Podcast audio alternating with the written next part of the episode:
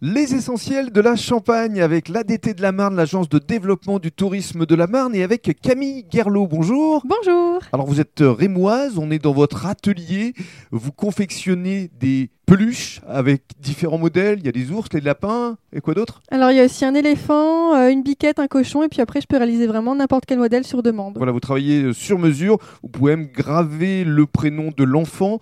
Et euh, vous allez nous parler évidemment de la façon dont vous les euh, confectionnez parce que c'est à travers des produits entièrement bio. C'est ce qui fait votre marque de fabrique. Et vous êtes a priori unique en France. C'est ça, en tout cas, peu de personnes qui travaillent vraiment sur du bio, donc en plus moi j'ai fait le choix du vraiment 100% coton bio, que ce soit donc euh, la fourrure qui recouvre euh, les, euh, les peluches, le rembourrage à l'intérieur ou le fil donc pour broder le visage ou le fil pour assembler tout simplement. C'est vraiment 100% du coton bio. Mhm. Donc euh, ça a vraiment la particularité d'être hypoallergénique, euh, d'être écologique. Donc, euh, Donc voilà. c'est formidable et c'est- tout récent. Alors parlez-nous justement de votre parcours parce que vous êtes rémoise.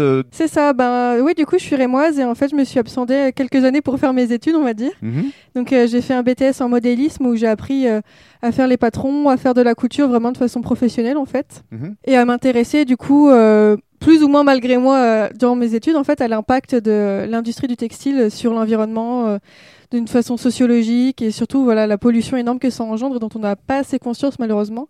Et tout ça en fait m'a fait prendre conscience déjà que je voulais vraiment m'éloigner de l'industrie pour me rapprocher de l'artisanat et surtout voilà ne m'a coupé court en fait à ce système de production et de consommation qui était vraiment néfaste.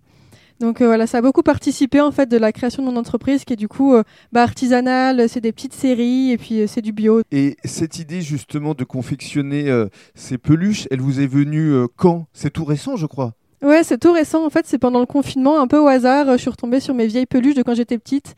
et, euh, et moi, j'étais très peluche, donc je les traînais partout. Et euh, malheureusement, elles étaient vraiment abîmées quand je les ai retrouvées. Donc, euh, forte de mes nouvelles expériences en couture, je me suis dit, bah, c'est le moment, je vais pouvoir les retaper, leur redonner vie. Et, euh, et voilà, ce qui s'est passé, c'est que j'ai vraiment pris plaisir, du coup, à, à re- bah, vraiment redonner vie. En fait, c'est comme ça que je l'ai vécu, à des vieilles peluches, à les voir reprendre forme, reprendre un peu des expressions. euh. Et vous avez créé donc votre propre structure qui s'appelle Ninous. C'est ça. Et Ninous, pourquoi? Et ben Ninou, c'est comme ça que j'appelais mes peluches en fait quand j'étais petite. Donc c'est vraiment euh, la boucle qui se. La boucle est bouclée. C'est ça. Et dans le cadre du deuxième podcast, vous allez nous expliquer les différentes étapes de la fabrication de toutes ces peluches.